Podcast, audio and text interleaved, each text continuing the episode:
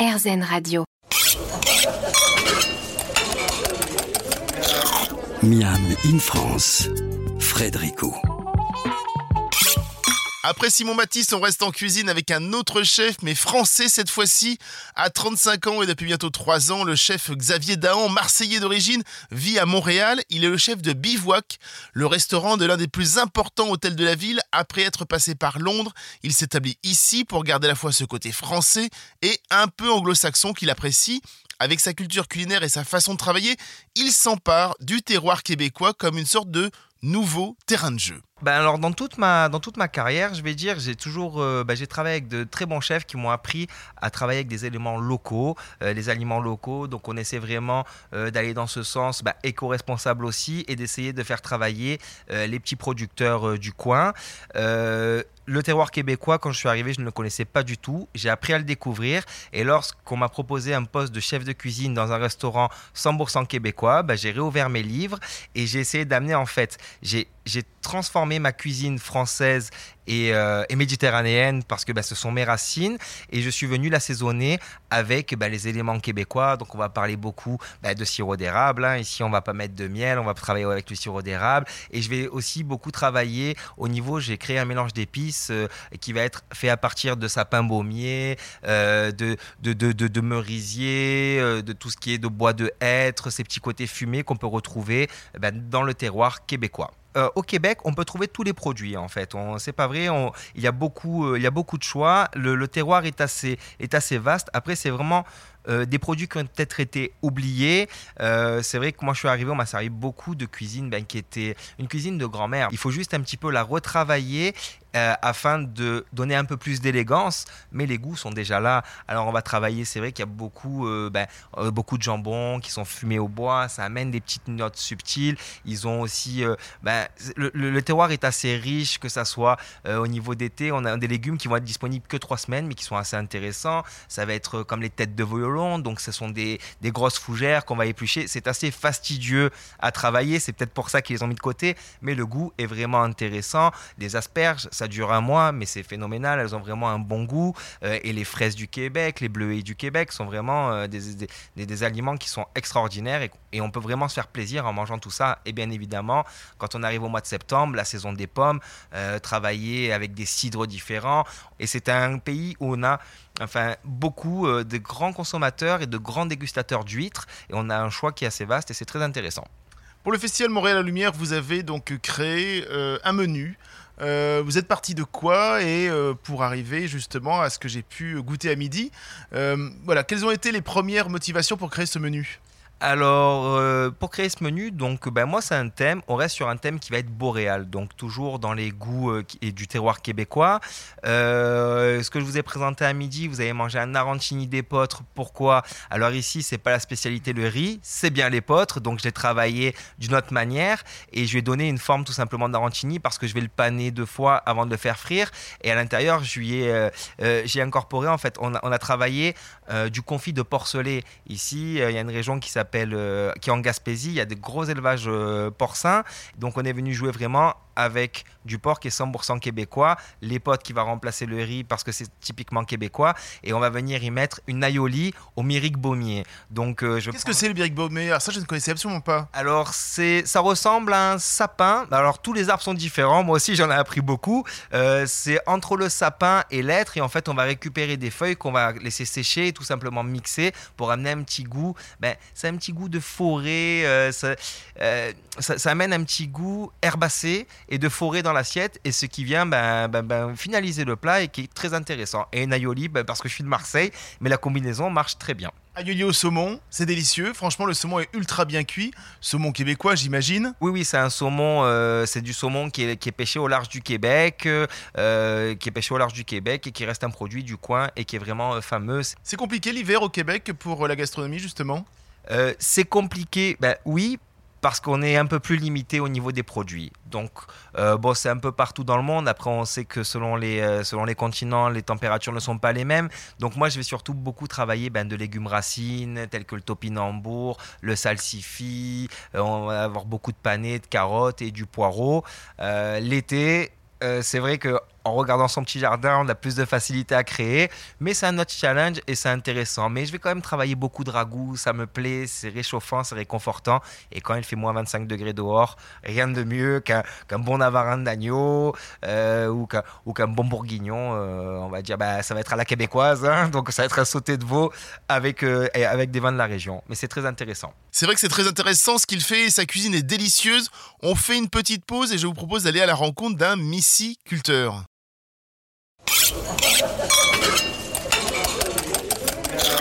Miam in France, Frédérico.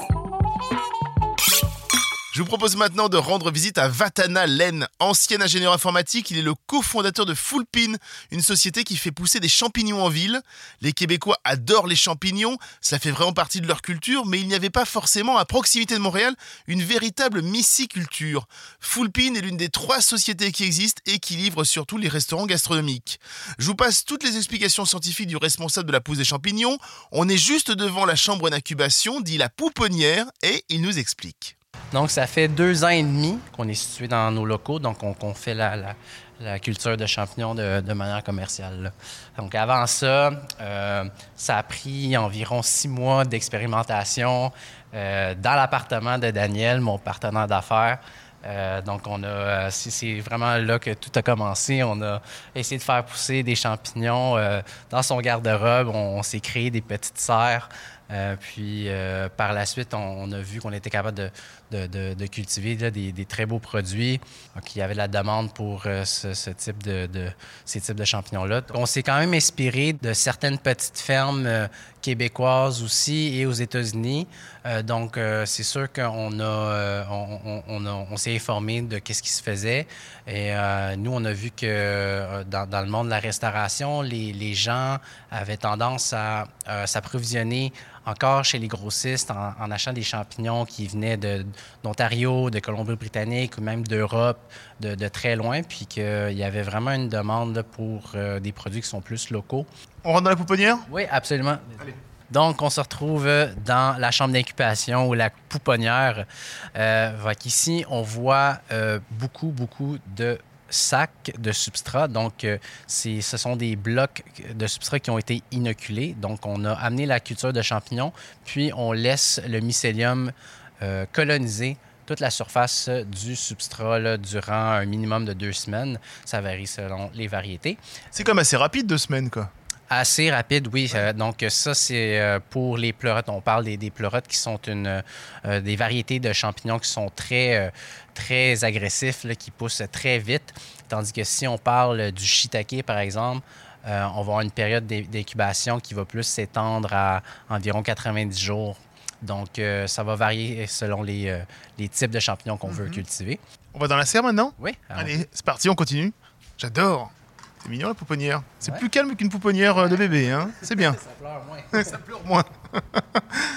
Donc, euh, on se retrouve dans la chambre de floraison. Donc, euh, c'est une serre humide où est-ce qu'on voit toutes sortes de blocs de substrat entaillés. Avec différents champignons. Là, j'en vois des jaunes, j'en vois des roses, j'en vois des blancs qui sont magnifiques. Exact. Donc là, on est dans la serre pour nos pleurotes. Ce sont toutes des différentes variétés de pleurotes qui ont chacun leur goût et leur texture euh, distincts.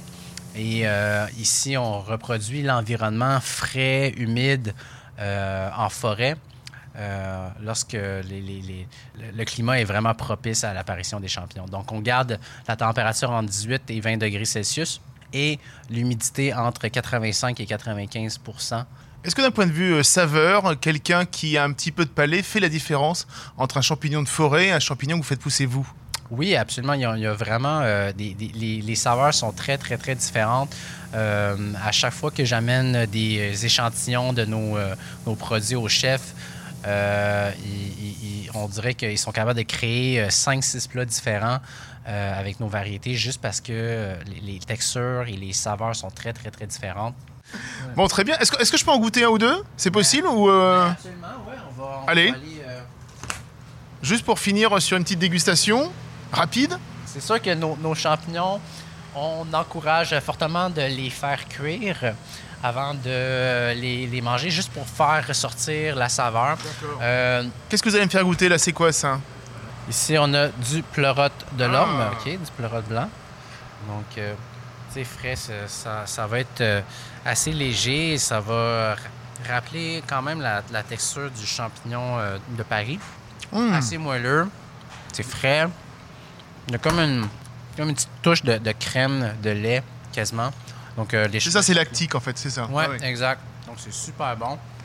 Mais quand on le fait cuire, ce champignon-là, il va, il va presque goûter euh, euh, euh, le, le fond de volaille, en fait, là, tellement qu'il est, il est doux et crémeux. Donc, euh, ça, c'est juste un- un- une de nos 10 variétés de champignons. Ils ont vraiment chacune là, leur, leur, euh, leur goût, leur, vari- leur, leur texture. C'est, c'est- c'est vraiment un, un beau monde à découvrir. là. Voilà, le monde merveilleux des champignons. Tiens, en parlant de moisissures et de champignons, savez-vous que l'on fait du vin à Montréal? On en parle juste après.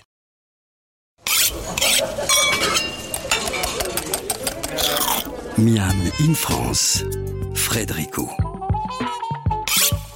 De retour dans ce Miami in France spécial festival Montréal en lumière, je vous propose maintenant de faire la rencontre de Steve Beauséjour, ancien marchand de vin avec son ami Simoneau du vignoble La Bauge à Brigham en banlieue de Montréal. Il décide un jour de rejoindre le vignoble et de s'impliquer véritablement dans la création de plusieurs vins québécois. Je suis allé à sa rencontre dans un joli restaurant de la ville qui faisait une soirée Accord mes vins autour de ses bouteilles et pour le taquiner gentiment, je lui ai posé ironique une question bien française.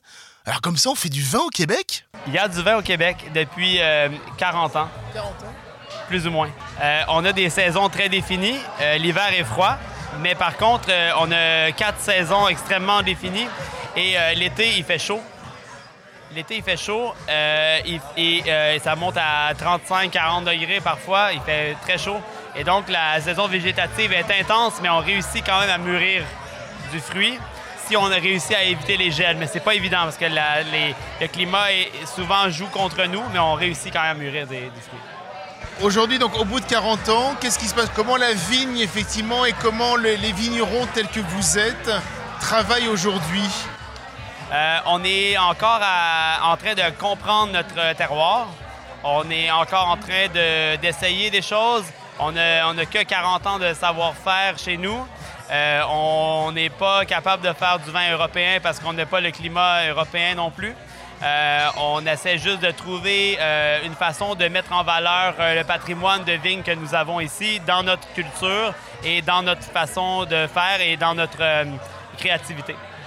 Donc, en, gros, vous prenez exemple sur quel pays Ou alors vous ne prenez pas d'exemple et vous essayez, vous, de faire une boisson qui, qui est propre au Québec Longtemps, on a essayé de- d'emprunter euh, des techniques euh, françaises, européennes. euh, bon, parce qu'on n'a pas de barrière de langue avec la France, c'est peut-être plus facile. Il y a beaucoup d'œnologues européens, français qui sont venus pour aider à faire du vin. On a souvent cherché des styles. Mais maintenant, on se rend compte qu'avec notre climat, on essaie plus de se rapprocher de pays où il y a de la neige l'hiver, comme euh, la Slovaquie, euh, l'Autriche en montagne, potentiellement aussi éventuellement la Pologne euh, et d'autres pays où euh, il y a clairement euh, une- des affinités sur, la- sur le climat et la façon de cultiver les fruits. Donc, effectivement, des vins un peu plus légers, où il faut une cuisine peut-être un peu plus grasse pour pouvoir faire une sorte de balance avec le côté acide de vos vins, c'est ça? Oui, c'est sûr que nos vins sont construits autour de l'acidité. C'est ce qu'on sait faire ici. Et effectivement, on est un pays où il y a du beurre, de la crème, des plats assez riches, euh, des plats en sauce, euh, des braisés. Donc, euh, c'est sûr que ces vins-là sont faits pour être des meilleurs amis avec ces, ces plats. Donc, c'est sûr que pour nous, ça, c'est évident. Est-ce que justement les chefs aujourd'hui québécois comprennent les vins euh, québécois? Est-ce que le grand public euh, le comprend aussi? Comment est-ce que ça fonctionne? À qui ou est-ce que vous parlez le mieux? Alors, euh, je ne sais pas si les vins sont compris, mais je peux juste dire qu'il y a un intérêt. L'intérêt, c'est aussi sur la nouveauté, sur la façon, parce qu'on est un, pays où euh, il y a énormément d'importations de vins de partout dans le monde. Souvent en France, exemple, on va boire des vins français. Et en France, euh, dans certains secteurs, comme à Bordeaux, souvent les gens boivent du Bordeaux. En Loire, les gens boivent des vins de Loire. Et c'est très, très, très local, ciblé. Chez nous, euh, le local, c'est anecdotique, il y a énormément d'importations de vignerons d'ailleurs. Et donc, euh, les, Québécois sont teintés de différentes cultures. On est un pays multi... ben, une, province dans un pays qui est très multiculturel. Et donc, euh, ça teinte forcément ce qu'on goûte et notre, euh, notre ouverture. Est-ce que les jeunes chefs justement qui ont 30-40 ans, qui ont sensiblement votre âge, travaillent plus facilement avec les vins que vous faites plutôt que les générations d'avant? Absolument. Euh, surtout aussi euh, les chefs qui recherchent euh, les ingrédients locaux. Parce que les ingrédients locaux sont faits pour aller aussi avec les vins locaux. Ça fonctionne très bien. Tout ce qui est végétal, feuillage, les acidités dans les plats, les, les plats un peu plus riches, des viandes un peu plus persillées, des légumes. c'est sûr c'est des, des, des plats qui, qui se combinent extrêmement bien. Et les chefs, oui, euh, ils sont intéressés, ils ont envie de mettre en valeur. Et le grand public, à qui est-ce que vous vous adressez? Est-ce que vous vous adressez aux gens qui connaissent déjà un peu le vin européen ou mondiaux en disant attention, nous aussi au Québec on sait faire du vin? Ou alors justement peut-être comme une sorte de nouvelle boisson à un public un peu de néophyte?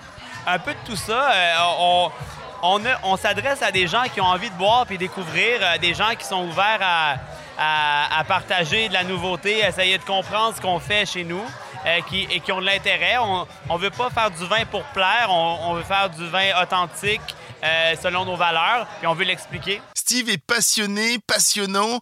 On pourrait l'écouter des heures parler de ses vins, toujours avec modération. On reste dans l'alcool et l'on va dans quelques minutes à la rencontre de Francis Buteau, qui est distillateur.